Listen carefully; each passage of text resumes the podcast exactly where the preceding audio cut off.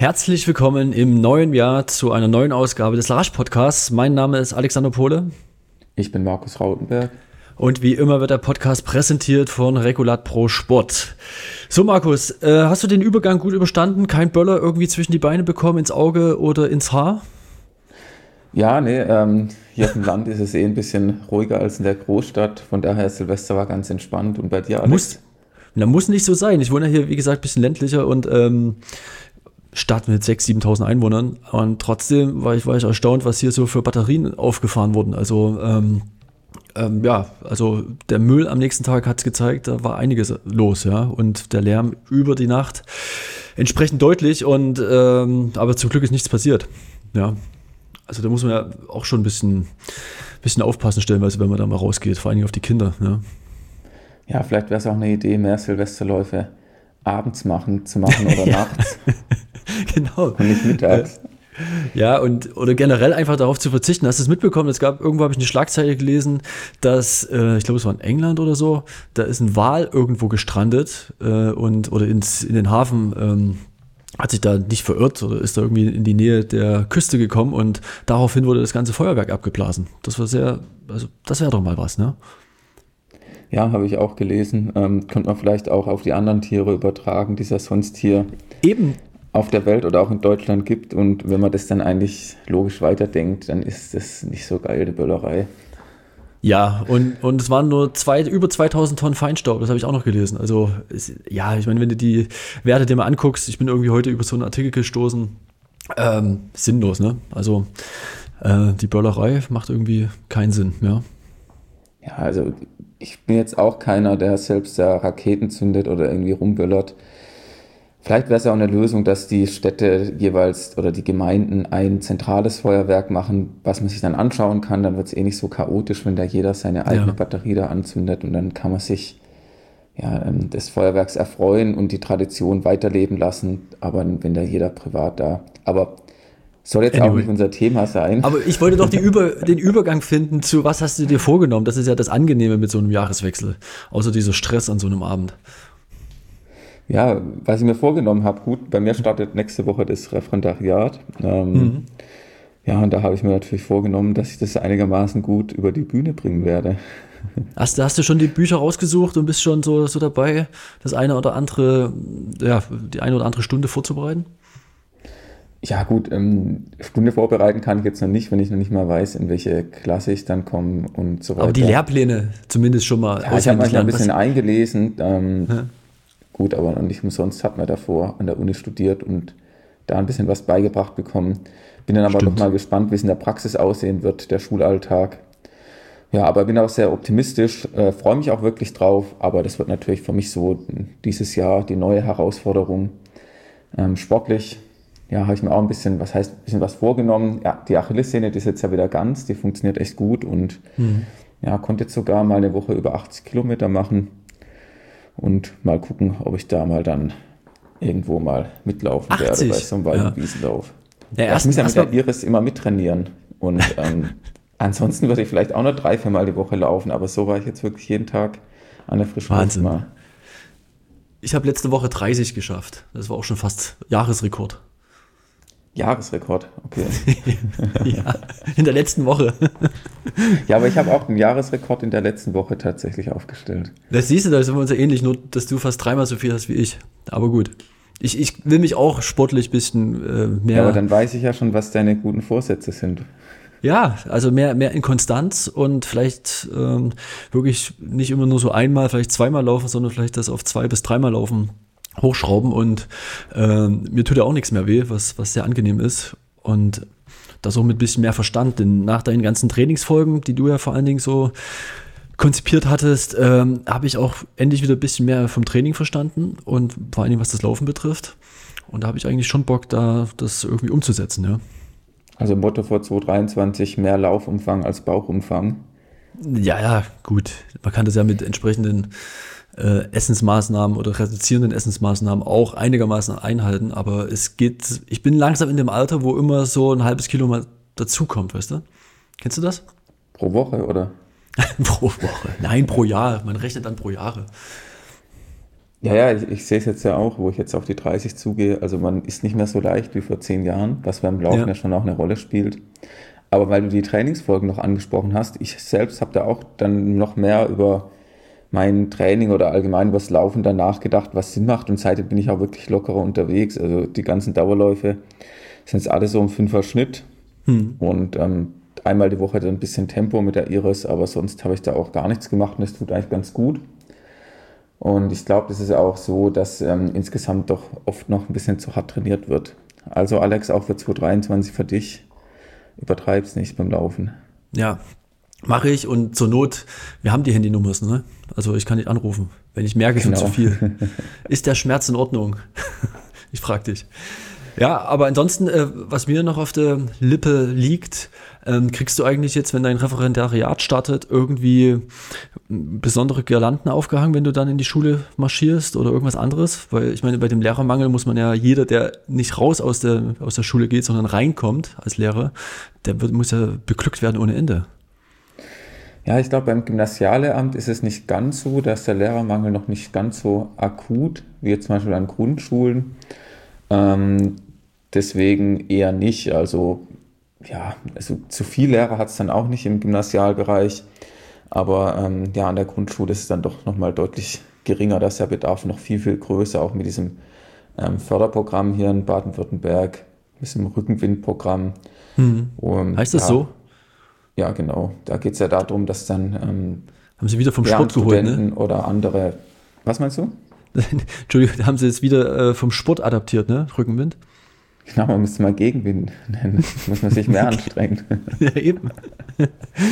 ja, da geht es einfach darum, dass ähm, Studenten oder halt auch andere, die ein bisschen was ja, mit Schule zu tun haben oder da Bock drauf haben, oder manche, die gar nichts damit zu tun haben, Großeltern oder so, dass die dann in der Schule da ein bisschen mithelfen. Ja? Mhm. Gerade in Ferien Sachen nachholen und so weiter wurde auch ähm, rege diskutiert hier in der Lokalzeitung, pro und contra. Ja, aber letzten Endes kannst du damit jetzt auch nicht den Lehrermangel beheben. Ja, ja ich meine, du wolltest jetzt ja auch nicht, dass hm. irgendjemand Ungelerntes dein, deine Elektrogeräte im Haus anschließt. Ja. ja. Also ich glaube nicht, dass es am Ende die Lösung ist. Nee, Oder dass der Arzt einfach sagt, naja, ich habe mir da mal ein bisschen was angelesen, ist so ein bisschen mein Hobby und es wird schon gut gehen. Ja, ist ja so, aber guck dir, ich habe das zufällig auch so die Zahlen, nur ich mal beim Laufen mal wieder, weil ich jetzt wieder mehr laufe, ja, habe ich auch mehr Zeit zum Podcast hören. Ähm, habe mir einen Podcast angehört über die Grundschulsituation und äh, weißt du, wie viele Seiteneinsteiger und Quereinsteiger es in Berlin mittlerweile sind? 70 Prozent. Ja, ja. Wie viel waren es? 70, 70 Prozent. Ja an Grundschulen. Okay, ja. ja. also das sind im Prinzip, wie du den, den Vergleich gerade gezogen hast, ungelernte Elektriker, die äh, Häuser anschließen oder ich weiß nicht, wie man es vergleicht, aber ähm, ja, das ja, gibt auch sicher einige von denen, die das sehr, sehr gut machen. Also das will ich auch gar nicht in Frage ja. stellen, dass jetzt jeder von denen ungeeignet ist oder so, aber ich glaube, dass es dauerhaft nicht das Ziel sein sollte, ähm, die Qualifikation da komplett außer Acht zu lassen und einfach zu sagen, naja, wenn man nicht genug Lehramtsanwärter haben oder Studenten, dann kann es halt jeder machen. Hm. Ich glaube, das bringt dann am Ende nicht weiter. Ja. Ja, ich sehe es hier in Sachsen, weil mich das Thema schon immer mal beschäftigt, vor allem weil auch gerade Erzgebirge, wo ich ja herkomme, äh, das blutet ja mehr oder weniger aus, was gerade auch die, die Lehrer betrifft oder so die Lausitz, äh, weiß nicht, wie weit du das kennst, so Hoyerswerda, Görlitz, äh, Zittau, so die Städte. Und jetzt habe ich nur noch eine Sache dazu, dann hören wir auch auf.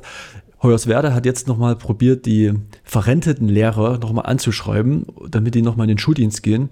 Denn ansonsten fehlen einfach 50 Prozent an Lehrer an, am, am hiesigen Gymnasium. Also das ist ja auch gang und gäbe, habe ich jetzt auch gehört, wenn dann in ja. einer kleinen Grundschule mit einem Kollegium von sieben oder acht Lehrern, wenn da halt einer ausfällt, dann wird halt auch, oder nicht, nicht wenn einer ausfällt, wenn die Hälfte mal ausfällt, das ist auch während Corona, dann werden auch die pensionierten Lehrer wieder gefragt, ob die nicht mal eine Woche da einspringen wollen. Hm, ja. Klar.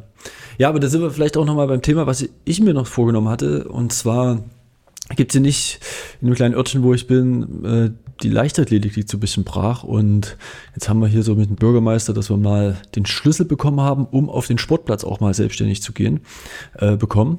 Das war hier gerade erst durch die ganzen Eigenheimbauweisen, das ist ja auch ein generelles Phänomen deutschlandweit, dass sämtliche äh, Flächen versiegelt werden. Jetzt musste nämlich der alte Sportplatz, wo auch der Basketballkorb drauf war, äh, dem noch weichen.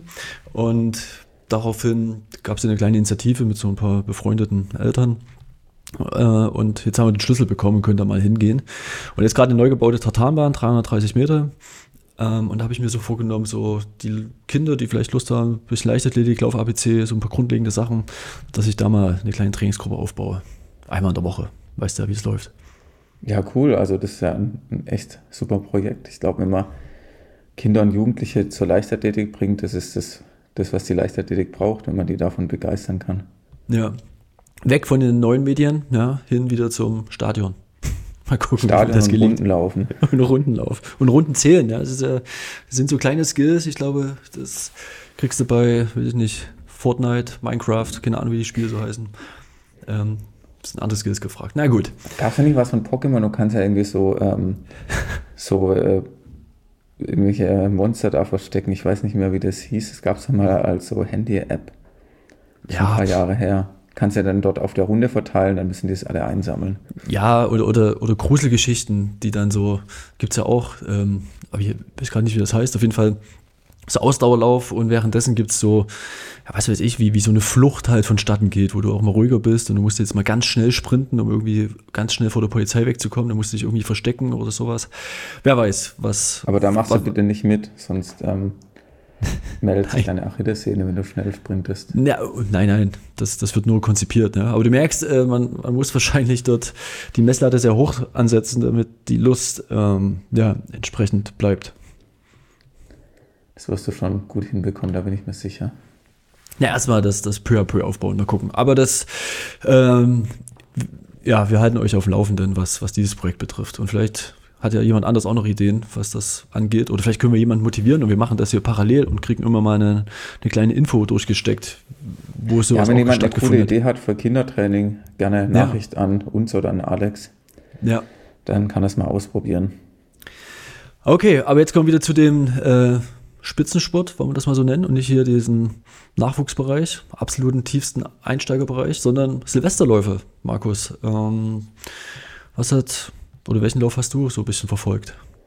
Ja, verfolgt. Ich habe halt ein bisschen die Artikel gelesen bei leichtathletik.de, die Ergebnislisten angeschaut. Natürlich für mich das Highlight ist immer der Bietigheimer Silvesterlauf, hm. der hier bei mir direkt ums Eck ist. Wäre ich auch fast vorbei gefahren mal, aber wir sind dann mit dem Rad doch ein bisschen woanders hin abgebogen.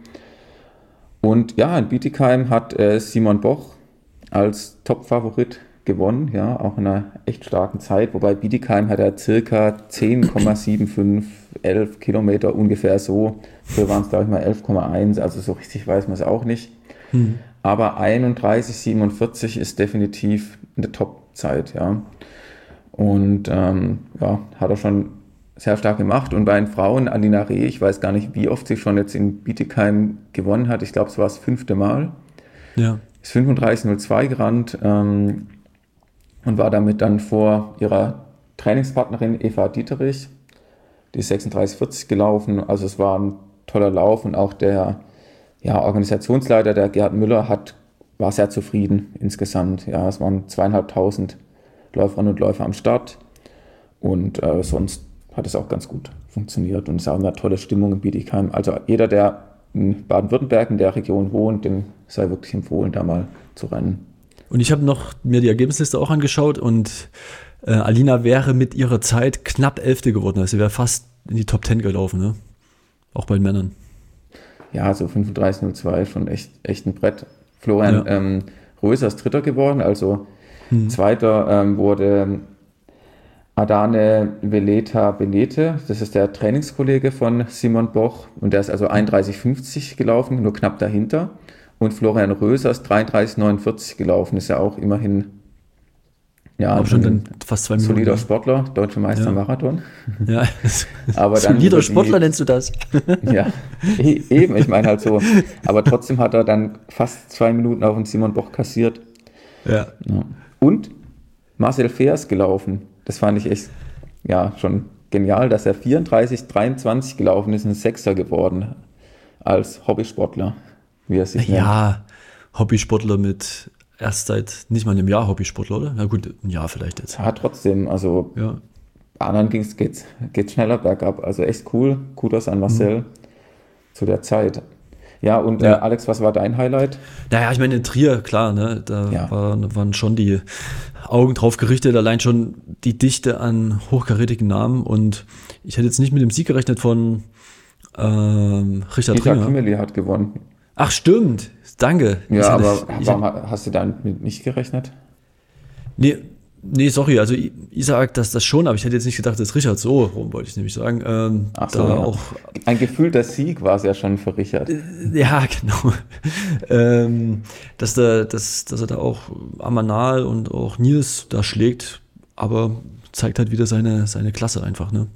Und hat jetzt ein paar Wettkämpfe gemacht und die bringen ihn einfach in Form und das hat äh, war, glaube ich, ein guter Abschluss für ihn. Das hat einfach wieder ins, ins Bild gepasst, ja. Obwohl er jetzt dann nicht gewonnen hat, sondern ist halt Zweiter geworden, bester Deutscher. Isaac Kimedi, zwei Sekunden von weg. Ja, was will man sagen? Ja, tolles Feld. Wäre beides Streckenrekord gewesen, die Zeit. Also sowohl, ja. also von Isaac Kimeli ist es ja Streckenrekord, aber Richard seine Zeit auch. Der war davor bei 22,21 und die sind 22,18 und 22,20 gelaufen. Und dahinter knapp ein paar Sekunden dahinter Amanal, zwei Sekunden Nils Vogt, irgendwie dann auch noch ein paar Sekunden vor Max Torwart. Also sie sind schon echt ähm, alle ein richtig gutes Rennen gelaufen. Ja, Max auch stark, ne? Also mhm. muss man schon, schon so konstatieren. Und bei den Frauen gab es, fand ich schon eine Überraschung. Auf jeden Fall, dass, dass der Deppi gewinnt, äh, hätte ich so überhaupt nicht erwartet. Ja, ja. Hätte ich auch nicht gedacht, ja. Vor Lisa Rooms und Martina Gallant, Galant Pol ja, Polen. Polen, genau. Und ähm, Lea Meyer ist dann Vierte geworden, 16.05. Rabea jetzt nach ihrer Verletzung 1641 mal wieder ein Wettkampf zum Reinkommen. Und richtig krass fand ich, Gesa ist äh, 1731 gelaufen, sie ist ja schwanger. Mhm. Und also auf den Bildern schon zu sehen, ja, das ist jetzt nicht irgendwie, ich weiß nicht, wie, welche Woche das jetzt ist, aber echt Hut ab, dass sie da noch so schnell laufen kann. Und äh, es ist, finde ich, fand ich echt die beeindruckendste Leistung eigentlich an dem Tag war Gesa. Ja, das kann man schwer einschätzen, ne, was das genau mit sich bringt, ja, aber. Ja, kann man schwer einschätzen, aber allein schon von den Bildern, ich glaube, ein, also einfacher wird es nicht. Ja, das, das ist klar, ja. Ja. Das ist schon immer auch schwer nachzuvollziehen, wenn dann auf einmal so ein Bauch wächst, ne? Bei uns Männern, bei mir, geht das über Jahre und dann geht das rucki zucki. Immer wieder krass, was der Körper so macht und zu leisten ja. imstande ist. Ja. Oh. Hatte ich noch irgendwas bei dir? Äh, ach, ich wollte dich fragen, weißt du, was mit Humio passiert ist? Ich habe das dann gar nicht mehr verfolgt. Da wollte er auch ein Bietigheim starten. Humio Tesfaye. Echt, Wohl, ein Bietigheim ist völlig an mir äh, vorübergegangen. Nee, das habe ich noch irgendwie mitbekommen, aber dann nicht mehr in der Ergebnisliste und ich habe, also steht da nirgendwo drin. Ähm, und ich hatte mich nur gefragt, ob er am Start gewesen ist oder dann doch nicht. Ich hab, nee, ist völlig, nichts völlig an mir vorbei, okay. vorbeigegangen, weiß ich nichts dazu. Ja, na gut. Ja. Die Wundertüte, ja, kann man ja schon Die so. Gibt es ihn auch noch? Ja, da, man freut, wenn man mal wieder was liest, so aus heiterem Himmel. Na gut, okay. Äh, dann habe ich noch eine kleine Statistik. Und zwar, das Jahr ist vorüber und wir hatten ja 2020 eine krasse Kerbe, was die Teilnehmerzahlen betrifft. Und ich habe mal mich interessiert, wie viel Marathon-Teilnehmer es 2022 gab. Und Markus, was, was schätzt du? Nur Deutsche. Also ist hier schön aufgeschlüsselt, habe hier so eine kleine Seite mhm. gefunden, marathon-ergebnis.de, ähm, wie viel Finisher es über den Marathon von deutschen Teilnehmern gab. Also nur Deutsche, die in Deutschland laufen oder ja. Finisher bei deutschen Marathons. Ja, richtig. Oh, also schwierig, jetzt mal allein im Kopf mal ein bisschen Berlin, Frankfurt, Hamburg, München, Köln, aber da müsste ja auch noch es sind ja schon auch einige Ausländische wahrscheinlich dabei. Wie viele Deutsche werden es am Ende sein? 80.000? 100.000? Ja, das waren wir mal äh, vor zehn Jahren, also so bis 2016, 2015 waren es genau diese besagten 80.000. Jetzt sind es knapp über die Hälfte davon, äh, also die Hälfte sind es nur noch, circa 47.000, äh, ja. Was aber krass ist, Boah, krass. ist der mhm. ausländische Finisher-Anteil, sind 32.000 und das ist eigentlich auf einem fast ähnlichen Niveau, so wie 18, 2018, 2017. Ja, da waren es jeweils 36.000, 38.000, 2019 halt Höhepunkt mit 43.000, also nochmal 10.000 weniger. Aber im Vergleich dazu deutsche Finisher 2022 eben die 47.000 und 2019 waren es 73.000. Äh, also die Kurve, das, das wusste man ja, die, die Marathon-Finisher gehen grundsätzlich zurück, was die deutschen Teilnehmer betrifft. Und die ausländischen sind eigentlich immer mehr geworden. Ja, ja aber es ist eigentlich zumindest ganz cool. Anscheinend ja die deutschen Marathons so attraktiv zu sein, dass da manche extra dafür anreisen. Ja, klar, ich meine, ja. Aushängeschild ist Berlin. Und wenn man jetzt nochmal mhm. sieht, 2020, was das für eine Kerbe hinterlassen hat, ne? ich war echt erschrocken. Äh, ausländischer Finisher im Jahr 2020. 371. also von, von 43.000 auf 371. Das ist irre, oder? Also, ja, klar, mit Corona. Aber ja. wie viele äh, Finisher gab es ja gesamt in Deutschland 2020? Äh, 5.500 knapp. Und im Jahr davor? 116. 1000, 116 auf 5000. Ja. Und jetzt sind wir gesamt, was hast du gemeint, bei knapp 80. Mhm. Ja, ist halt auch noch nicht wieder der Vor-Corona-Wert von 2019. Sind wir mal gespannt, wie sich das weiterentwickeln wird.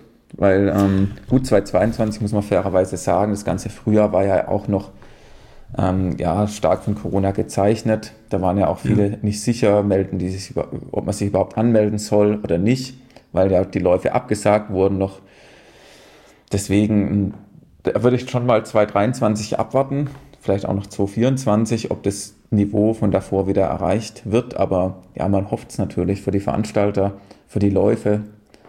Ja, wäre natürlich schön. Ja, es ist auch so ein bisschen die Hypothese, wenn ich so mit den Zeitnehmern rede, auch mit den größeren, so die wirklich auch international Timing, Timing machen, äh, die spekulieren schon darauf. 2023 jetzt nicht das 2019er Niveau, aber so Richtung 24, 25 ähm, sollte dort schon wieder angeknüpft werden. Ja, mal gucken. Mhm. Also das liegt jetzt auch an uns, Markus, ne, wie viele Leute wir, ich begeistere. Also ich werde jetzt nicht gleich, wenn ich die Nachwuchsarbeit mache, Leute für einen Marathon begeistern, aber du, wenn du hier am, äh, am Gymnasium bist, vielleicht dann schon. Zumindest vielleicht mache ich eine Lauf-AG. Ja, ja, genau. Ich bin auch selbst auch noch kein Marathon gelaufen. Vielleicht bin ich da auch ein schlechtes. Ja, das, das musst du dann mit deinen, mit, die, die Wetten mit irgendeinem Schüler, das wäre doch was. Mhm. Aber wenn du erstmal irgendwie ein Zehnerrennen und irgendeinen Volkslauf, dann ist der Marathon ja auch nicht mehr so weit. Ja.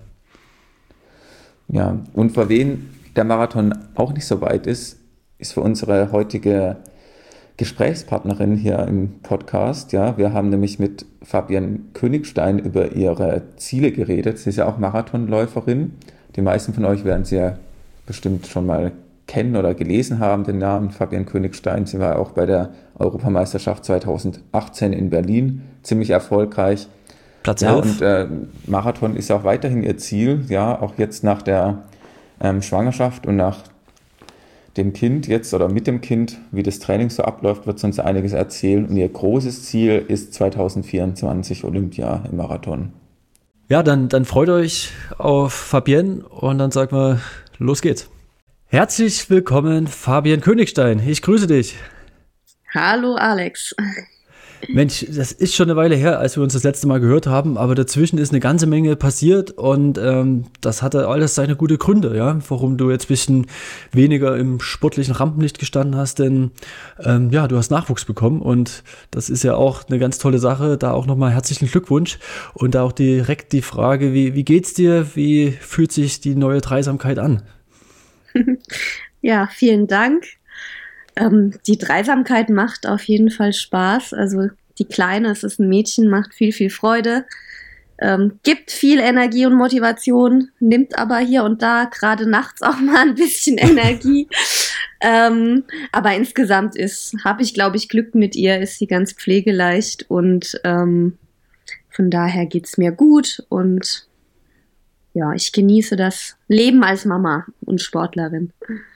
Schön, denn es muss ja fast so sein, denn du bist ja sehr schnell wieder in das äh, ja, sportliche Alltagsleben eingestiegen, ja, und äh, warst auch recht zügig wieder auf der Wettkampfbühne zu sehen. Ja, ich äh, bin ja immer schon gern Straßenläufe gelaufen. Und dann war eben der Hockenheimringlauf, wo dann auch einige Freunde gestartet sind. Und dann habe ich mhm. irgendwie zehn Tage vorher beschlossen, komm, ich habe jetzt wieder das Niveau, ähm, zehn Kilometer schnell zu laufen. Ich laufe jetzt einfach mit, bevor ich hier alleine einen Tempodauerlauf mache. Ähm, ich trainiere aktuell viel alleine und habe immer Spaß in der Gruppe oder eben bei Straßenläufen. Dann habe ich mich angemeldet und war dann echt selber überrascht, dass ich da eine tiefe 35 Minuten gelaufen bin. Ja, da waren wir auch überrascht, ne, Markus? Du hast es dann auch, äh, glaube ich, mir geschrieben oder irgendwie so. Äh, hat uns gefreut, dass das so schnell gehen kann. Man muss halt sagen, dass ich da einfach auch noch gar nicht viele Laufkilometer gemacht hatte zu dem Zeitpunkt und schon auch noch ein bisschen mehr Gewicht ähm, hatte, noch habe, was ja völlig okay ist nach der Geburt. Ähm, genau, und da ist dann aber irgendwie doch, wenn man ein, ehemals mal ein Top-Niveau hatte, kommt man halt doch recht schnell auch wieder, sagen wir mal, in, in schnelle Bereiche rein. Und wie ist das mit deinem Training im Moment? Ähm, wie viele Kilometer läufst du da so die Woche? Ja, ich bin jetzt bei 60 noch. Mhm ja, ist ja noch, äh, noch gar nicht so viel und dann schon die Zeiten. Ähm, machst du dann auch, äh, ich habe gelesen, ich glaube so auf Instagram oder irgendwo, wo du gepostet hast, was du in der Vorbereitung gemacht hast. Du machst dann schon auch noch ähm, Alternativtrainingseinheiten, ein bisschen auf dem Rad oder ähm, machst du noch andere Dinge und sind, äh, ist das schon die 60 Kilometer mit eingerechnet oder sind das dann noch mehr Trainings, noch mehr Trainingszeit die Woche? Nee, also die 60 Kilometer sind wirklich reine Laufkilometer und dann oh, ich müsste mal spicken, kommen noch einige Stunden, vielleicht irgendwie zehn Stunden Minimum, ähm, eben vor allem Fahrrad, aber auch ähm, Wasser, also Aquajoggen, Schwimmen dazu und Krafttraining. Ja. Mhm, ja, klar, ich meine, ähm, ist ja immer noch Ausdauersport und da kann man schon auch alternativ eine gute Form aufbauen. Ähm, und wie ist es jetzt bei dir so für die nächsten Wochen? Hast du da jetzt dann konkrete Ziele, was du erreichen möchtest, oder lässt du das alles so ein bisschen auf dich zukommen? Ja, ähm, für mich ist die Devise jetzt vor allem erstmal noch geduldig sein, weil man darf ja nicht vergessen, dass vor der Schwangerschaft ich eben auch eine ja, langwierige Verletzung hatte ähm, mit OP. Also da hatte ich einen Anriss von der Hamstring-Sehne, die dann operativ wieder refixiert wurde. Ähm, da kam auch der Beschluss, ähm, diese lange Reha-Phase mit einer Babypause im Idealfall zu verbinden. Ähm, also ich bin quasi anderthalb Jahre nur sehr, sehr wenig gelaufen. Und da muss der Körper sich jetzt einfach langsam wieder an die Umfänge gewöhnen. Ähm, Gerade ähm, ja, Muskeln, Sehen, Knochen ähm, von daher habe ich jetzt so konkrete Ziele nicht, außer zu sagen, hey, ich will verletzungsfrei bleiben und eben po à peu von meinen 60 Lauf Wochenkilometern laufen wieder auf äh, ja, 120 kommen im ersten Schritt. Da habe ich schon einiges zu tun. Das ist ein langer Weg. Was ist da so der zeitliche Horizont? Was denkst du, wie, wie sich das entwickeln wird? Ich denke, dass ich bis März dahin komme. Okay. Ja, weil du hattest ja, wenn man noch mal ein paar Jahre zurückgeht, 2018 äh, bei der EM ein richtig tolles Ergebnis gehabt mit Platz 11. Das, das lief richtig stark. Und danach kamen so ein bisschen die Wehwehchen, ne? wo es dann ähm, ja einfach größere, mittelgroße Probleme gegeben hat. Erzähl doch mal kurz, was du alles da, da dir so widerfahren ist, ja. 2019, dann 2020 warst du noch bei der WM dabei, aber auch nicht so mit einem richtig guten Ergebnis und ja, also die letzten Jahre waren eigentlich nicht so richtig gut, ne? Nee, ich würde sagen, da habe ich dafür bezahlt, dass ich äh, Marathontraining gemacht habe und noch nebenher studiert habe. Mhm. Ähm, was dann doch einfach, oder wo ich es einfach ein bisschen unterschätzt habe, was Marathontraining wirklich bedeutet. Also ich hatte dann, ich kam im Frühjahr 2019, war ich richtig fit. Da bin ich auch meine Bestzeit im Halbmarathon gelaufen, die 1.11.39. Ähm, hat dann aber zwei Wochen vor meinem geplanten Marathon hatte ich einen Ermüdungsbruch. Ähm, der war dann im Herbst auskuriert. Da hatte ich dann eine Verletzung an der Wadenmuskulatur, ähm, wo halt auch äh, ich ja lange noch versucht habe, irgendwie den Herbstmarathon trotzdem zu retten. Also da im Grunde auch zu lang mit, dem, mit, mit der verhärteten Wade noch drauf trainiert habe. Mhm. Ähm, genau, dann kam da nochmal acht Wochen Pause und dann fing das recht bald schon mit dieser Hamstring-Geschichte an. Aber das war halt vom Schmerz her immer sehr unspezifisch, mal mittig am Oberschenkel, mal dann wieder höher am Becken. Auf dem MAT hat man nicht was gesehen. Das war dann schwierig. Und ich konnte mit dieser Hamstring-Sache, konnte ich im Training schon meine Leistung bringen. Also ich konnte schon ganz gut trainieren. Habe es zwar nach harten Einheiten und nach langen Einheiten dann immer gemerkt, aber irgendwie, naja, konnte ich es halt irgendwie schaffen. War, war nicht ideal, aber ähm, es ging, aber im Wettkampf habe ich einfach gemerkt, dass meine ganze Laufökonomie weg war und dass es jetzt einfach nicht funktioniert hat. Und dann kam eben die OP letztes Jahr im August. Und so lange hattest du mit der Wade zu kämpfen, mehr oder weniger. Das war einfach also mit den Hamstrings. Äh, mit Hamstrings, okay. Ja, weil wir halt eben lange im Dunkeln getappt sind und gar nicht wussten, was es ist. Ähm, dann habe ich ein MAT mal noch wirklich, da habe ich schon ein halbes Jahr mit rumgemacht. Ähm, haben wir ein MRT mit einer sehr hohen Auflösung gemacht. Da haben wir dann gesehen, was es ist, ähm, haben es dann noch probiert, konservativ zu schaffen. Aber der, der Anriss, der war so stark, das hat man dann operativ gesehen, dass zwei Drittel weg war. Ähm, das war dann einfach klar, dass da im Nachhinein ne, war die OP dann klar und ich bin auch wirklich froh, dass ich mich dafür entschieden habe. Hm. Ähm, kann aber auch verstehen, also war für mich aber auch damals wichtig zu sagen, nee, ich probiere es erstmal noch konservativ, ne, weil es halt doch ein großer Eingriff war. Ja, und trotzdem ist zwischendurch noch ein Platz 3 rausgesprungen bei der, in der Teamwertung bei der ähm, Halbmarathon-Weltmeisterschaft in Polen, ja. Ja, das war so bitterschön, ne, weil ich mit meiner eigenen Leistung komplett unzufrieden war und mich auch gefragt habe, was eigentlich los ist, ähm, warum ich meine Leistung nicht abrufen konnte. Das war sehr frustrierend und dann aber die Teammedaille. Also das war echt so ein Mix aus Emotionen, der, der schwierig zu ja. bearbeiten war. Mhm. Ja. Also einfach nur beim Team nicht so richtig mitgewirkt zu haben und so weiter, so das fünfte Rad am Wagen, ja. Ja, und halt so total am Boden zerstört über die eigene Leistung und zu merken, irgendwas, irgendwie ist der Wurm drin, aber ich kann es jetzt auch nicht ganz benennen, was jetzt eigentlich ja. schiefgelaufen ist. Ja. Was ist eigentlich das, das Problem bei den Hamstrings, das so rauszubekommen? Also, wie würdest du das jetzt im Nachhinein mit, mit der ganzen Erfahrung, die du gesammelt hast, wie würdest, wie würdest du das beschreiben?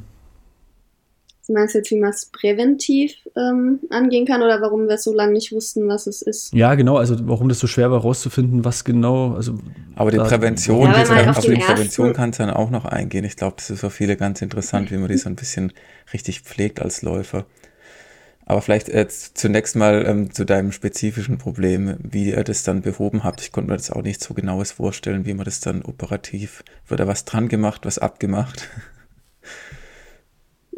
Genau, also das Problem, warum wir lange im Dunkeln getappt waren, war, dass halt man auf dem MRT nichts gesehen hat und das dann von den meisten Ärzten halt hieß, naja, da ist ja nichts, also kannst du auch weiter trainieren.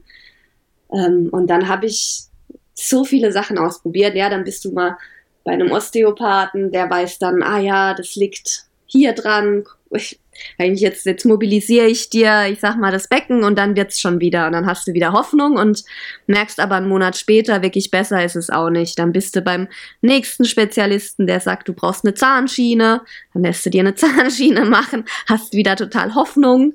Also und, und bist aber wieder enttäuscht, weil es nicht klappt. Also es war einfach, ich habe sehr viel ausprobiert, ne? ich habe immer noch jemanden gefunden, der dann wusste, woran es liegt. Ähm, wieder Hoffnung geschöpft und am Ende doch frustriert gewesen. Ähm, und dann waren halt die Schmerzen quasi zu wenig, um zu sagen, ich mache jetzt komplett Laufpause, aber halt zu schlimm, als dass ich hätte jetzt eine super Leistung bringen können. Das ähm, war so das Problem.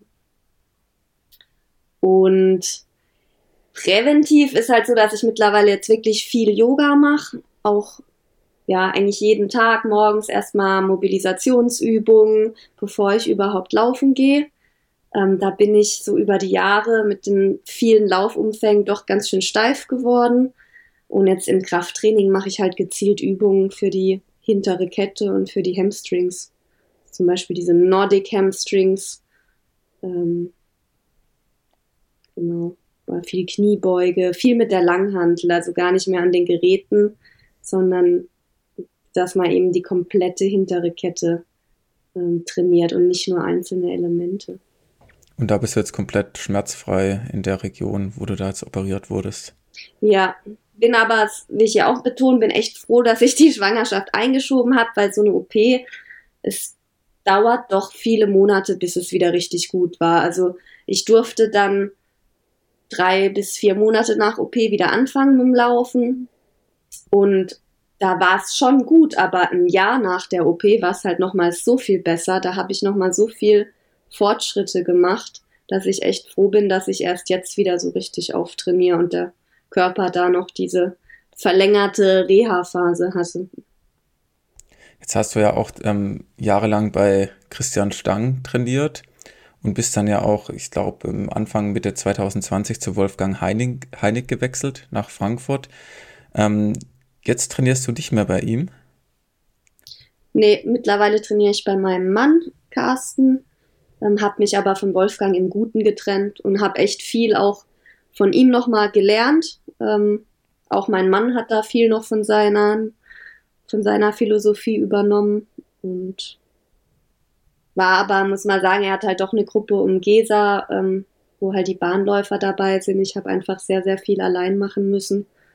Und es hat dann einfach nicht so ganz gepasst. Und ich habe auch gemerkt, dass ich doch niemand bin, der jetzt einen Trainer auf Entfernung möchte, sondern ich einen Trainer brauche, der mich auch zumindest zwei, dreimal die Woche sieht. Mit meinem Mann, der sieht mich jetzt natürlich täglich.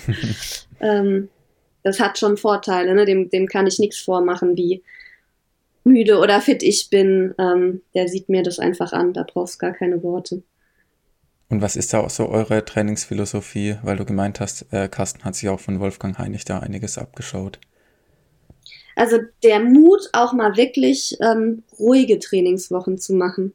Also dass man wirklich mal nach einem Block vielleicht von drei harten Wochen auch mal eine Woche macht, komplett ohne Tempoläufe, mit jeweils nur einer Trainingseinheit, wo man vielleicht eine Stunde alternativ macht oder zehn Kilometer läuft und sonst den Körper einfach die Chance gibt, ähm, die Trainingsreize zu verarbeiten und ja, so, so auch irgendwo gesund zu bleiben. Also ich sag mal, bei, bei Christian haben wir in den Regenerationswochen auch immer Tempoläufe geballert und da kam die Pause eigentlich nur, wenn ich dann irgendwie erkältet war, was natürlich nicht, ähm, nicht gut ist. Also ich, ähm, seit ich da wirklich auch bewusst als mal diese Pausen mir gebe, ähm, bin ich deutlich gesünder und komme auch einfach besser klar mit dem Training.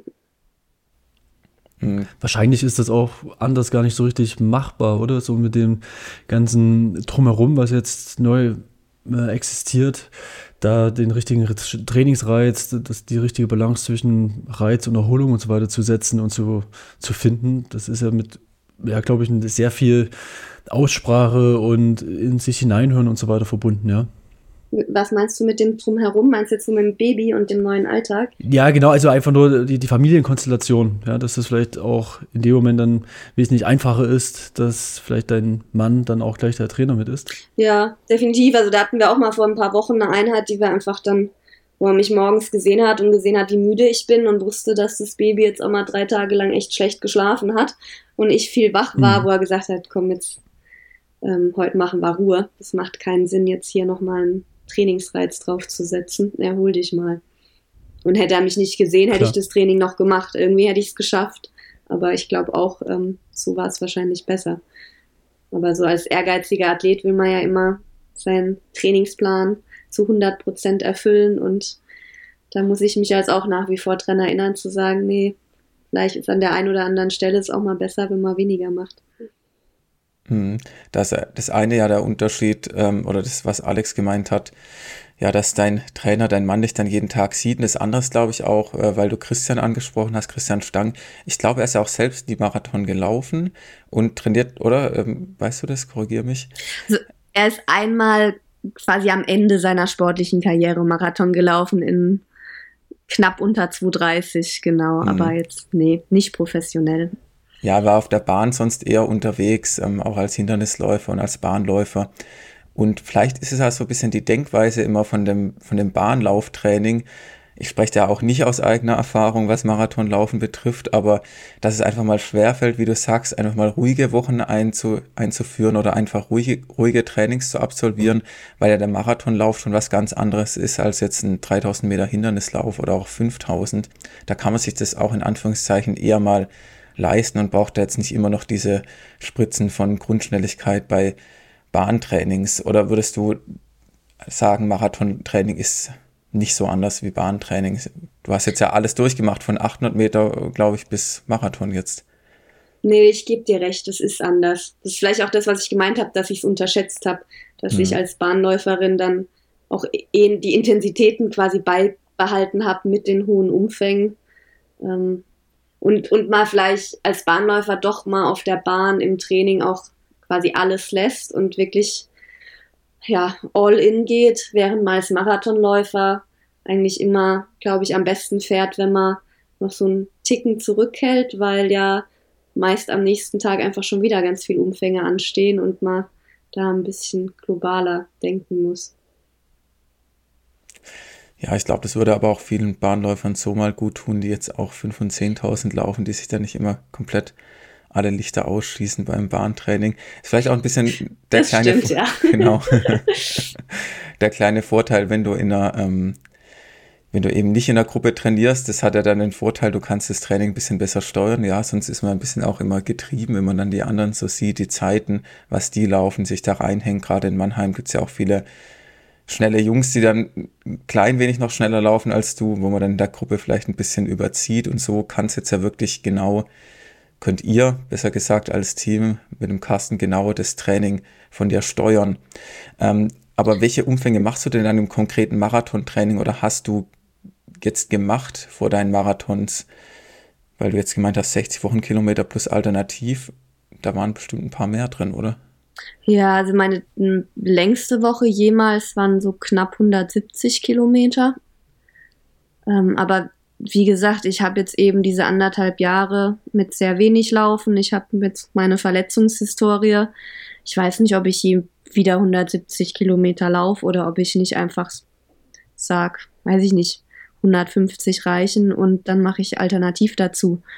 Oder im, im, in der großen Vorbereitung mache ich auch nur 120 und alternativ dazu. Das muss man einfach sehen.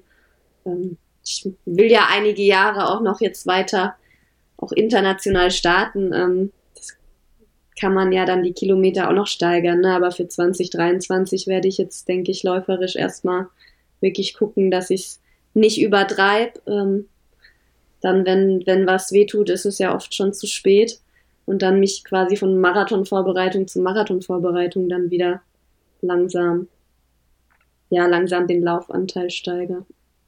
Mhm, klar, aber hast du nächstes Jahr dann vor, wenn es optimal läuft, einen Marathon zu laufen im Herbst? Ist das so das Ziel? Ja. So, bis, das ist so mein Zeitrahmen, dass ich im Herbst wirklich meine Bestzeit auch wieder angreifen kann. Also heißt dann auch übers Frühjahr, äh, also heißt dann übers Frühjahr sich dann wieder den ersten Wettkämpfen zeigen, Halbmarathon und dann, dann über den Sommer ganz in Ruhe den Marathon vorbereiten? Genau, ich habe zwar auch immer mir überlegt, ob ich im Frühjahr schon einen Marathon laufe, eben auch mit zwar wenig Laufkilometern, mich einfach der Distanz mal stellen. Ähm, das werde ich aber im Januar, Februar entscheiden. Und jetzt noch nicht. Ja. Ja, und wir hatten es jetzt auch in letzter Zeit, dass äh, ja viele auch das Radtraining ganz erfolgreich im Trainingsalltag mit integrieren. Also ist ja nichts Ungewöhnliches. Von daher ähm, ist wahrscheinlich die Methode jetzt auch nicht ja so die schlimmste Aussicht, ja, das mehr zu, zu platzieren und weniger Laufkilometer zu haben. Ja, ich habe auch in der Schwangerschaft zweimal eine Radleistungsdiagnostik gemacht und habe mhm. seither eben auch ein Wattmesser an meiner Fahrradrolle und das macht mir jetzt echt deutlich mehr Spaß da auch, also zum einen ist es effektiver, denke ich, wenn man weiß, äh, wo seine Schwellen sind. Ähm, auch mhm. da habe ich oft meinen Grundlagen semispezifisch doch zu intensiv gemacht. Als ich mal die Schwellen hatte, habe ich das gesehen. Äh, und es macht einfach Spaß, wenn man so ein Wattmesser dran hat. Ja, das ist, ist ja auch der Vorteil, ne? Äh, dass man da wesentlich exakter trainieren kann, ja, durch diese sehr exakte Messung. Ja. Ja. Und mal noch so eine Frage am Rande. Wie lange hast du noch vor der Schwangerschaft sehr intensiv Sport getrieben? Ja, das ist bei mir halt besonders, dadurch, dass ich die OP hatte, ähm, mhm. habe ich am Anfang meiner Schwangerschaft dann wieder langsam im Training anfangen können. Das war aber so okay. zu Beginn, dann war eine Trainingseinheit irgendwie 45 Minuten Walken, wenn man das Läuferische mit reinnimmt, was jetzt viele natürlich auch nicht als Training okay. sehen würden. Also habe ich ja die ersten, das erste Trimester wirklich sehr wenig gemacht. Ähm, und dann waren auch die, die maximalen Laufumfänge waren auch nur 60, 70 Kilometer in der Schwangerschaft, aber halt sehr viel Fahrrad und Wasser und das auch bis zum Schluss. Und auch zwei Wochen nach der Geburt war ich wieder auf meiner Fahrradrolle. Also so habe ich immer mich fit gehalten, aber das Läuferische war nach wie vor für eine Marathonläuferin wenig. Ja. Das glaube ich, aber gut, so ist es eben. Und ich meine, du bist jetzt schon wieder ganz, ganz gut dabei und kannst das ganz behutsam aufbauen. Und es liegt ja nicht nur an der Schwangerschaft, das darf man auch nicht vergessen, ja. Diese, ja, diese, oder der Zustand, in dem du dich gerade befindest, wenn ich es mal so, so formulieren möchte, ja. Ja. Und trotzdem hast du ja parallel noch dir eine ganze Menge ähm, an Land gezogen, wenn man das mal so formulieren will. Und zwar bist du ja, wenn ich richtig informiert bin, noch äh, bei Athleten Deutschland in, wie heißt das da? Ist das nicht das Präsidium, sondern das nee, ist. ist auch das Präsidium, genau. Ist auch das Präsidium, okay. Und dann bist du auch noch parallel im Präsidium beim, im DOSB, ja. Also zwei Präsidienmitgliedschaften, sagt man das so? Ja, ich sag mal ja. genau, jeweils eben als Athletenvertreterin habe ich die, die Funktion. Also Athleten Deutschland ist ja sowieso ein Verein für die Bundeskaderathleten und Athletinnen und im DOSB-Präsidium habe ich die Rolle als Vertreterin der Athleten. Okay. Und wie, wie kam es dazu, dass du äh, dich da in das Präsidium jeweils gewählt hast? Also als ich mit meinem Studium fertig war, ähm, wusste ich einfach schon, dass ich die frei gewonnene Zeit irgendwie noch ein bisschen für was anderes nutzen möchte und nicht nur mhm. wirklich am Tag trainieren will. Mir hat das immer gut getan, wenn ich auch ein bisschen noch mental irgendwas anderes machen konnte. Und dann ähm, habe ich bin ich quasi in Kontakt getreten mit Athleten Deutschland ähm, und dann haben wir dort eine AG gegründet, die wir Athletinnen D genannt haben ähm, wo es halt um die besonderen Herausforderungen und Wünsche von weiblichen Sportlerinnen ging. Und so habe ich die alle kennengelernt. Und als dann letztes Jahr eben das ehemalige Präsidium ja, sich verabschiedet hat, also dessen Zeit einfach, also es Neuwahlen gab und die sich haben nicht mehr aufstellen lassen, ähm, wurde ich gefragt, ob ich nicht Interesse hätte, mich eben als Präsidiumsmitglied aufstellen zu lassen. Und da haben sie gerade einen guten Moment bei mir erwischt und dann habe ich da Lust drauf gehabt und bin seither jetzt im Präsidium von Athleten Deutschland. Und, und wie ist da so der Arbeitsumfang? Wie kann man das beziffern, so pro Woche? Oder wie viele Stunden nimmt das so ein?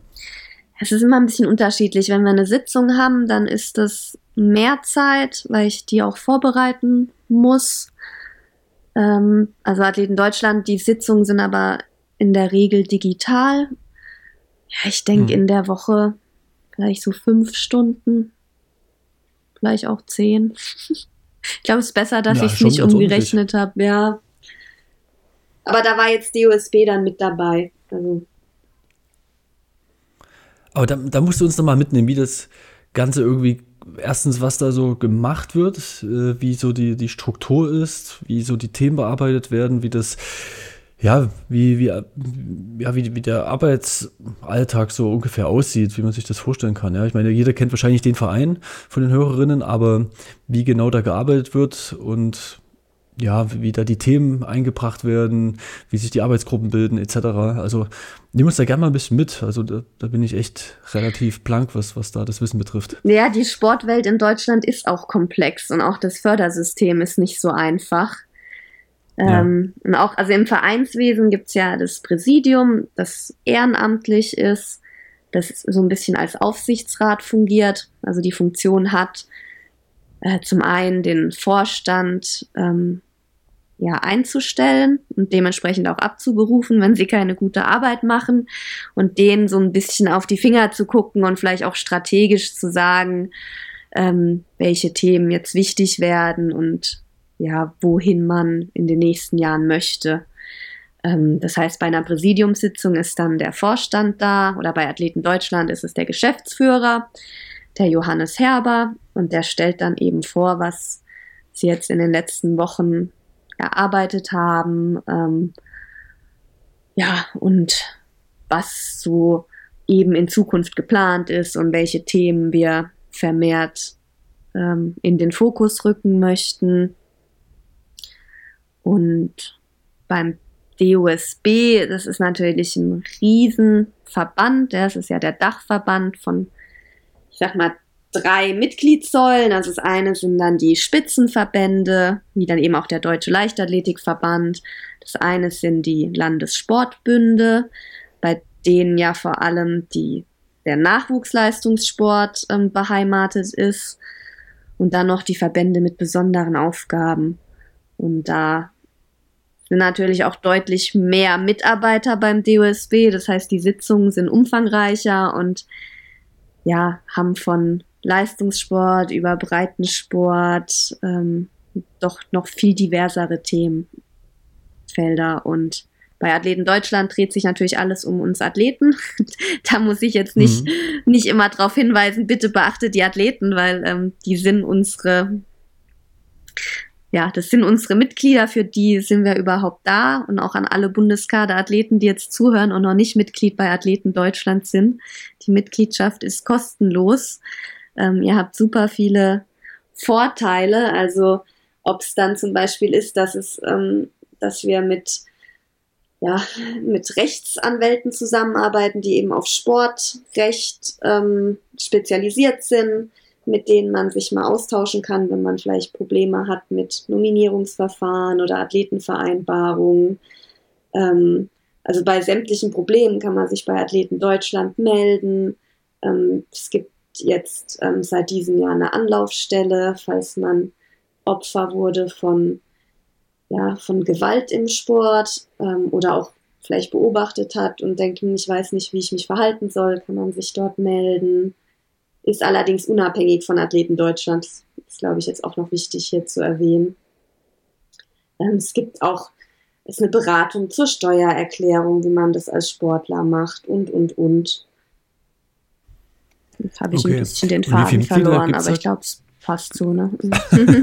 ja, ich glaube, ihr habt ein unglaublich breites Themenfeld, ja, wenn man da so mal ein bisschen reinguckt und auch mal so sich mal ein paar Protokolle und so weiter durchliest, das ist ja sehr schön transparent äh, aufgeführt auf der Homepage. Ähm, aber wie viele Mitglieder habt ihr momentan, weißt du das? Ähm, 1700 ungefähr. Mhm. Okay. Und das sind alles mit Fördermitglieder und so weiter und so fort, ja? Die Kaderathleten. Genau, die, das sind die, die, die quasi kostenlos eine Mitgliedschaft bekommen. Das sind die aktiven Mitglieder. Mittlerweile kann okay. man auch ein passives Mitglied werden.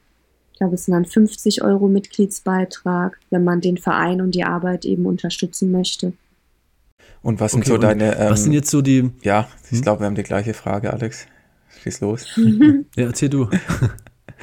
Ähm, was sind jetzt so deine, dein Hauptanliegen oder das Thema, für das du vielleicht am meisten brennst jetzt bei Athleten Deutschland, wo du gesagt hast, jawohl, da will ich mitmachen und ähm, da will ich jetzt auch was verändern oder erreichen?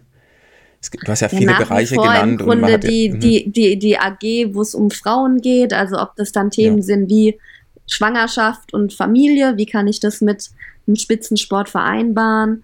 Aber auch Medienberichterstattung, wo ja nach wie vor doch die Männer oft im Fokus sind.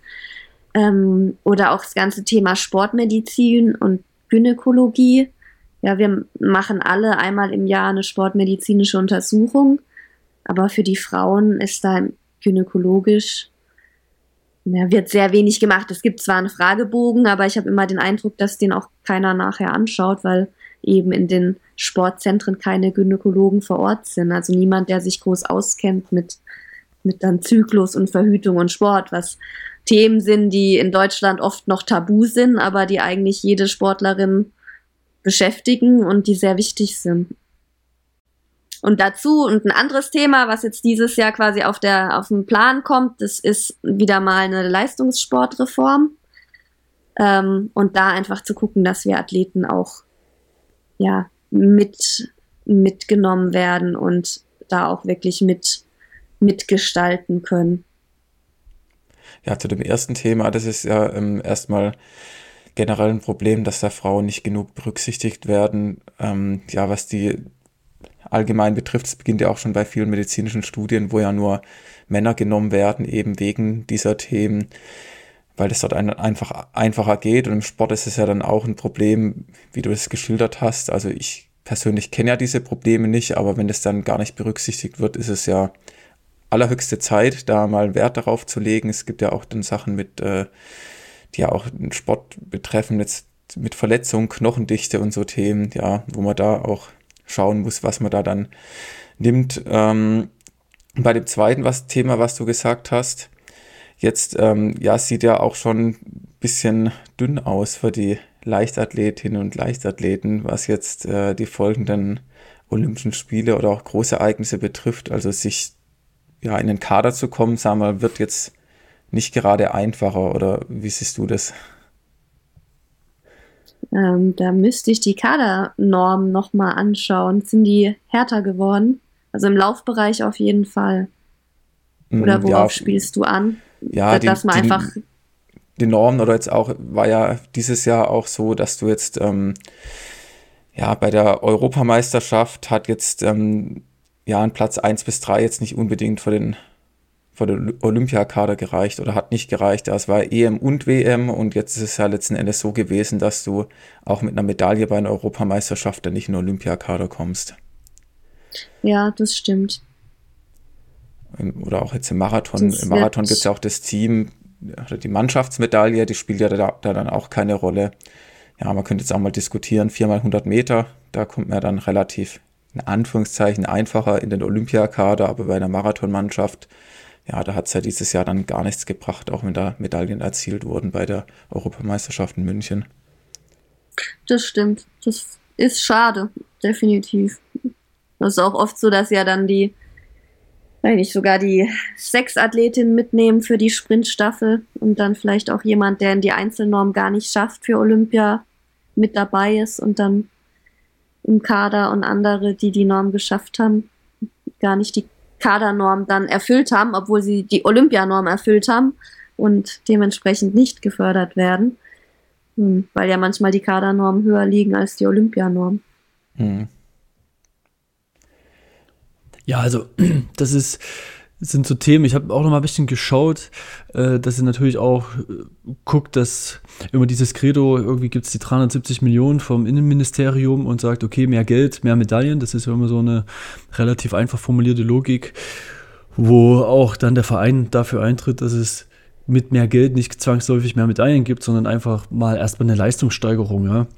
Und, und eine gewisse Entwicklung nachzuvollziehen ist, was wahrscheinlich auch für einen für einen Sportlerprozess oder für einen, für einen Leistungsentwicklungsprozess wesentlich sinnvoller ist. Ja. Ähm, wie, wie schwer ist es, da irgendwie bei euch innerhalb des Vereins dort eine Linie hinzubekommen, was man dann gemeinschaftlich fordern kann und dann natürlich auch mit, mit einer, ja, mit einer gewissen Breite und mit einer Klarheit dann auch bei, bei den verschiedenen Präsidien und so weiter einbringen kann. Weißt du, was ich meine?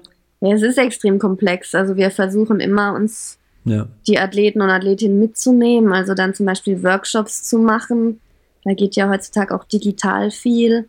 Ähm, da haben wir jetzt die letzten Wochen ähm, immer ja einfach die Mitglieder eingeladen und durften mitmachen, wer wollte. Ähm, eben zum Thema, wie sind eure Erfahrungen mit der Leistungssportförderung, ähm, was hat gut funktioniert, was hat nicht gut funktioniert, um da einfach mal Erfahrungen zu holen. Weil und, also, und ich finde es halt einfach immer super spannend, dann ähm, nicht nur die Leichtathletik-Sicht zu, zu hören, die ich eben selber kenne, sondern dann auch mal mit einem Kanuten zu sprechen oder einem Wintersportler. Mhm. Ähm, und daraus werden dann Positionen erarbeitet. Ähm, manchmal werden sie dann auch wieder rückgekoppelt mit den Mitgliedern, dass wir eine Feedback-Schleife machen. Ähm, und das wird dann oft einfach in der Pressemitteilung veröffentlicht. und dem DOSB direkt vermittelt. Und dann sitze ich ja im Präsidium und kann auch noch mal darauf hinweisen. Ähm, und dann ja, geht's in den Kon in, in ins Gespräch mit dem DOSB. Aber ja, ist schwierig. Also die letzten vier Jahre war es ja generell schwierig äh, unter dem alten Präsidenten vom DOSB, dem Herrn Hörmann, weil Athleten Deutschland dort überhaupt kein gutes Standing hatte. Da könnte man jetzt lange, mhm. lange ausholen. Also der DOSB hat selbst eine Athletenvertretung, das ist die Athletenkommission. Da bin ich auch Mitglied. Das macht alles verwirrend, dass wir diese zwei Strukturen haben. Ähm, 2017 gab es eine Leistungssportreform, komplett ohne Einbindung der Athleten. Das hat zu sehr viel Frust geführt. Daraufhin hat dann die Athletenkommission beschlossen, dass sie eben Athleten Deutschland gründen, einen unabhängigen Verein, der auch Fördergelder vom Bund bekommt und dadurch eben auch Hauptamtliche mal einstellen kann, ähm, was ja extrem wichtig ist, ne? weil bei der Athletenkommission, wir sind alle noch aktive Athleten, ähm, wir haben nicht Klar. so die Zeit irgendwie dann eben Beteiligungsprozesse mit Athleten zu machen oder Workshops oder mit Juristen zu sprechen. Also es ist ja so viel Arbeit. Und wenn du aber mit Verbänden ins Gespräch kommst, dann hast du da ja Hauptamtliche, die teilweise seit Jahrzehnten schon im Sportsystem arbeiten und Experten sind. Und da hast du überhaupt keine Chance, dagegen anzukommen. Ähm, also so wird Athleten ja, genau, in Deutschland war, gegründet. Was war denn jetzt eigentlich? Muss ich nochmal fragen. Nee, du wolltest, wolltest darauf hinaus, dass es, glaube ich, am Anfang darum ging, auch die Gelder erstmal zu sichern seitens des DOSB, um, ich weiß nicht, ging es, glaube ich, um 1,5 Millionen oder so, um die Hauptamtlichen erstmal zu entlohnen und die Struktur erstmal aufzubauen, um Athleten Deutschland erstmal ja, so zu gründen und Ach so, zu genau, dass, ja, dass das damals, genau, das und, und das die ersten vier Jahre, aber eben Athleten Deutschland es war ein Dorn in, im Auge, ja, weil ich, ja. die, die viele Funktionäre im Sport fanden es halt lästig, dass da jetzt plötzlich die Athleten mitsprechen wollten und die waren unbequem, teilweise mit ihren Meinungen und es war alles viel einfacher in deren Sicht ohne Athleten Deutschland. Und jetzt wurde aber letztes Jahr ein neues DOSB-Präsidium gewählt. Seither bin ich auch als Athletenvertreterin da drin. Und jetzt findet da ein mhm. Umdenken statt. Ich meine, man kann jetzt auch nicht gleich von, ja, von einer ablehnenden Haltung zu 100% vertrauendes Verhältnis und alles ist Friede, Freude, Eierkuchen. Aber es ist eine starke Annäherung, hat eine starke Annäherung gegeben. Ähm, wir planen aktuell auch wirklich Projekte mit DOSB und Athleten Deutschland gemeinsam. Also es tut sich was. Die Stimme der Athleten wird jetzt schon verstärkt gehört. Das war eigentlich so das, was ich sagen wollte. Also aber es ist ja. immer noch kompliziert mit Athletenkommission, die DOSB intern ist und Athleten Deutschland. Das ist nicht ganz einfach.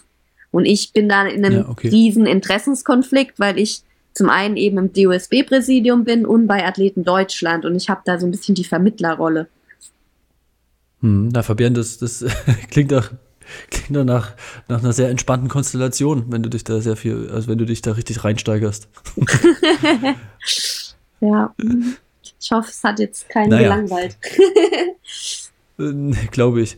Ähm, aber, also glaube ich nicht, dass du dich gelangweilt hast, so ja? ähm, weil das, das, das ist halt Bürokratie und, und, und Politik auf, in irgendeiner Art und Weise, ja. Und das sind halt alles irgendwie Prozesse, die irgendwie sehr, sehr langsam gehen und ähm, die Richtung ist, glaube ich, definitiv gut und gleichzeitig auch, was so die Sportentwicklung in diesem Land betrifft. Ja, und das ist ja auch nicht so einfach und es lässt sich auch nicht so einfach beantworten. Und ähm, ich weiß nicht, wo, wo vielleicht die Vision ist, was vor zehn Jahren mal für ein, für ein Sportsystem existiert. Wie hast du da oder habt ihr da in den, in den Gremien irgendwie eine Vorstellung, wo man sagt, das ist eigentlich ein Ziel, wo es sich lohnt, darauf hinzuarbeiten? Also ein Punkt, den ich noch ansprechen wollte, ist, dass man als Athlet oft halt auch denkt, dass alles viel, viel einfacher ist und unkomplizierter und man denkt, warum macht der Verband das jetzt nicht so und so und warum haben ja, die Trainer klar. nur Einjahresverträge und wenn du dann dich mal mit den Strukturen beschäftigst und mit den Entscheidern am Tisch sitzt, dann merkst du erstmal, dass das sehr, sehr komplex ist und die teilweise schon auch die Probleme der Athleten kennen, aber halt das System an sich keine bessere Lösung erlaubt. Also wenn der Bund eben die Fördergelder immer nur für ein Jahr zusichert, dann kann der Verband halt auch schlecht einen Trainer für längerfristig einen Arbeitsvertrag geben, wenn er gar nicht weiß, ob er in einem Jahr die Gelder noch hat. Ähm, da wird es aber nächstes Jahr, das ist jetzt schon angekündigt worden, wird es das erste Mal ein Sportfördergesetz geben, was im Grunde einfach heißt, dass die Gelder eben nicht nur jährlich, sondern auch vier, im Vierjahreszyklus zugesichert werden, was dann eine riesen Entbürokratisierung für die Verbände bedeutet und ähm, sich die Verbände dann endlich mal wieder mehr um die Athleten und Trainer und das Leistungssportpersonal kümmern können und nicht ständig irgendwelche Projektanträge schreiben müssen. Ähm, ist ja wie an der Uni, Fabian, oder? Ja, ja. Also eine Idee ähm, von Athleten Deutschland, die mir echt gut gefällt, ist, ähm, wenn man mal umlegt, wie viel Geld quasi in unserem Sportsystem pro Kaderathlet fließt, dann sind es 170.000 Euro im Jahr. Die siehst du als Athlet nicht, weil die halt in die Olympiastützpunkte fließen und ins Personal, aber halt diese ganzen und die Trainingsstätten, das sind ist halt eine stolze Summe von 170.000 Euro. Und so die Idee zu sagen, hm. wir nehmen einen Teil von dem Geld und geben das so als Gutscheinform den Athleten und die können dann selber entscheiden, hey, ich nehme das Geld für ein Trainingslager oder ich suche mir halt einen Physiotherapeuten selber aus oder aktuell will ich mich mal im Thema Ernährung ein bisschen weiterbilden. Ne? Jetzt gehe ich mal zu einem Ernährungsexperten, dass man als Athlet viel mehr selber noch entscheiden kann, für was man jetzt die Fördergelder einsetzt und man dann mehr einen Markt ja, auch hat, so Angebot und Nachfrage. Ja, ja natürlich gibt es dann den einen Physiotherapeuten, der vielleicht besonders gut ist, zu dem dann viel mehr gehen wollen, während man aktuell so jetzt ist ja oft einfach das bekommt, was halt da ist und ja. Ja, nimm oder, oder lass es sein. Also das ist, ich würde es nicht als Gutschein be, äh, beziffern oder deklarieren, sondern eher so wie, wie eine Art Budget, ja. Das sind halt irgendwie.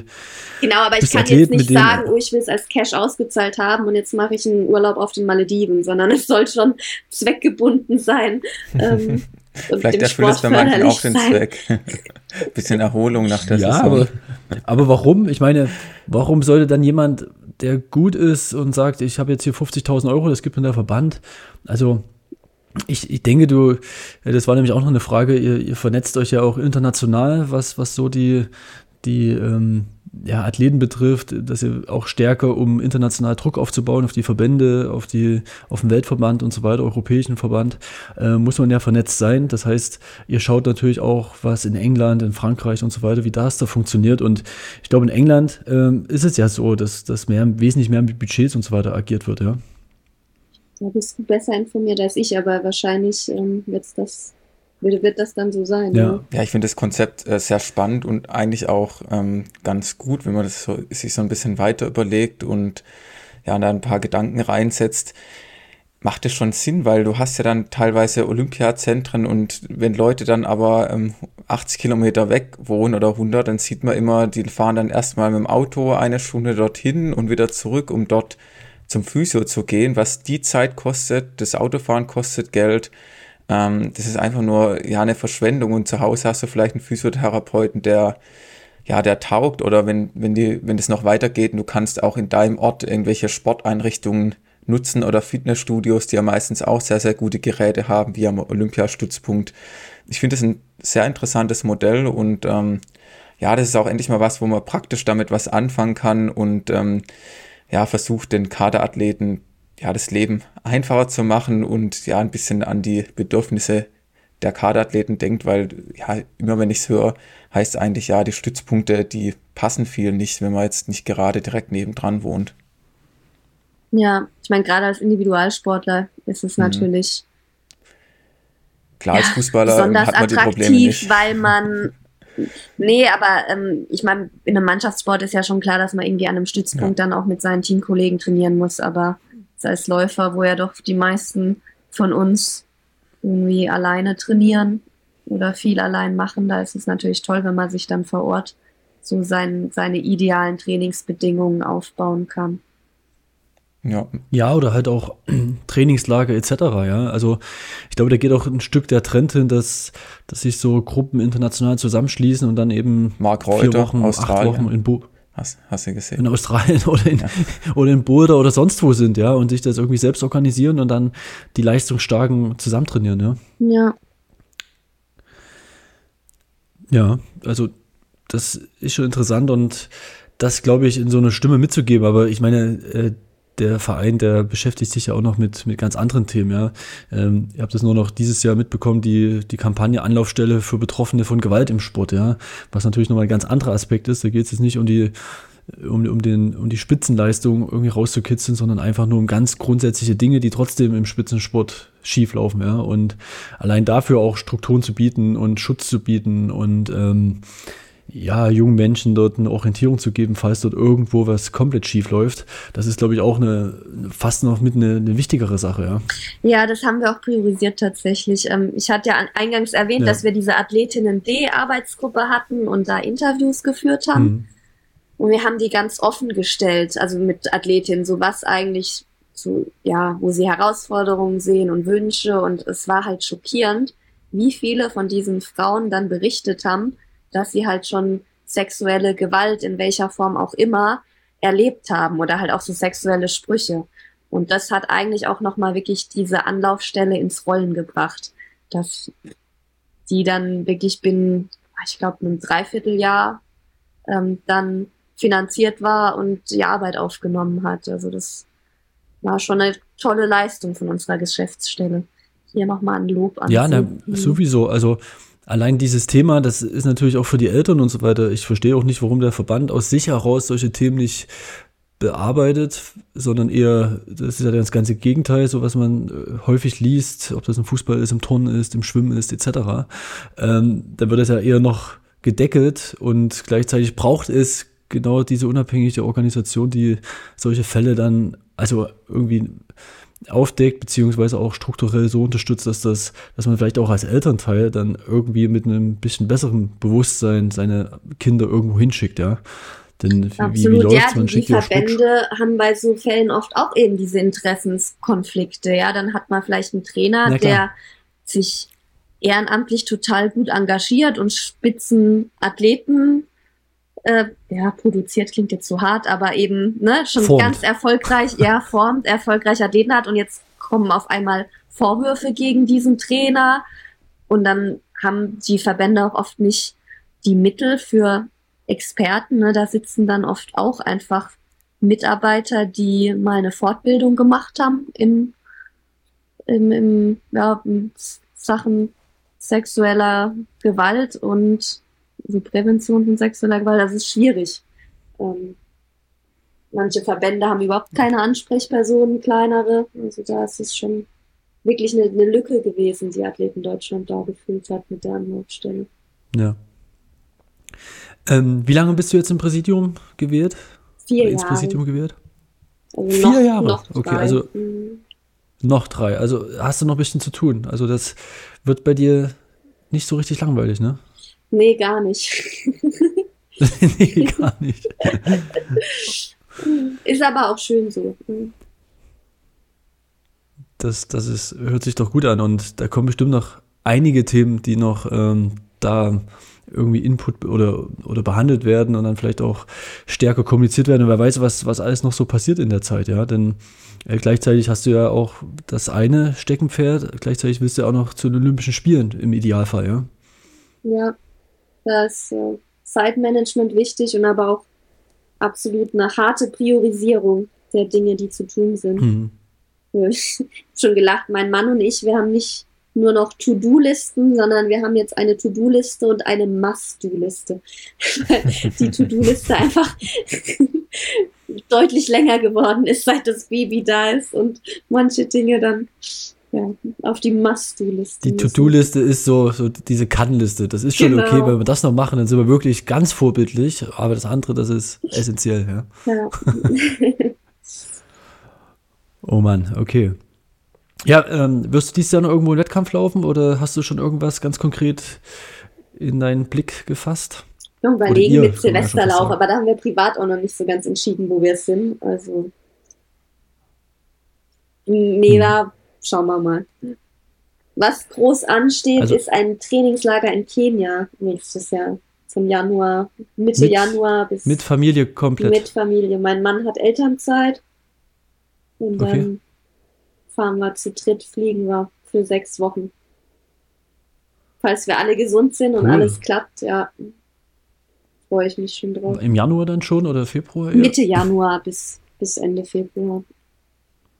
Okay. Ja, klingt spannend. Warst du auch schon mehrmals in Kenia, oder? Ja, auch mein Mann war schon etliche Male mit dabei und wir fühlen uns da wohl. Ja, glaube ich. Naja, das hört sich doch insgesamt nach einem, ja, den, den, den Winter so ein bisschen entfliehen, im schönen Kenia zu sein, gut trainieren. Ja, sich Muss nicht ums halten. Essen kümmern müssen, keine großen Fahrtwege. Ja, dann kann die Sehr gut. Saison ja kommen nächstes Jahr. Ähm, eine Frage Genau. ähm, noch, die wollte ich eigentlich vorhin schon einwerfen. Äh, wirst du auch auf der Bahn laufen? Also ich werde sicher mal noch einen 10.000 Meter Lauf laufen. Vielleicht auch mal noch eine 5. Eigentlich habe ich immer noch eine Rechnung offen, mal unter 16 Minuten zu laufen. Ähm, aber ob das jetzt schon nächstes Jahr reinpasst, müssen wir schauen. Also ihr seht, ich habe noch so einen ganz konkreten Plan für nächstes Jahr nicht. Ich bin einfach noch im Formaufbau und Schritt für Schritt. Step by Step. Ist ja vielleicht ganz gut, wenn man sich da jetzt nicht schon so unter Druck setzt. Nee, ja, also ist immer ein bisschen Typsache, ne? aber ich bin jemand, der sich eh immer schnell unter Druck setzt und hohe Erwartungen an sich selber hat. Mir tut es mal gut, wenn ich eher von Woche zu Woche denke und geduldig und sorgsam meine Einheiten abarbeite. Sehr gut. Das Ding danach auch nach einem Plan, ja. Auch wenn der jetzt noch nicht so viel Zukunft beinhaltet, aber peu à peu, ja. Genau. Schön, äh, Fabian, dann wollen wir das auch nicht hier noch länger ausreizen. Ich meine, deine Zeit haben wir jetzt ja festgestellt, ist sehr kostbar und äh, auch vielen Dank, dass du dir hier die Zeit genommen hast, dabei warst. Und Ja, gerne. danke für den Einblick, ja. War, war sehr, sehr umfangreich und hat Spaß gemacht. Das freut mich. Ich hoffe den Zuhörern auch. Und dann äh, sieht man mich hoffentlich bald wieder auf der Straße. Hoffentlich. Das genau. hoffen wir auch, ja. Danke dir. Dann danke, liebe Grüße. Tschüss. Tschüss.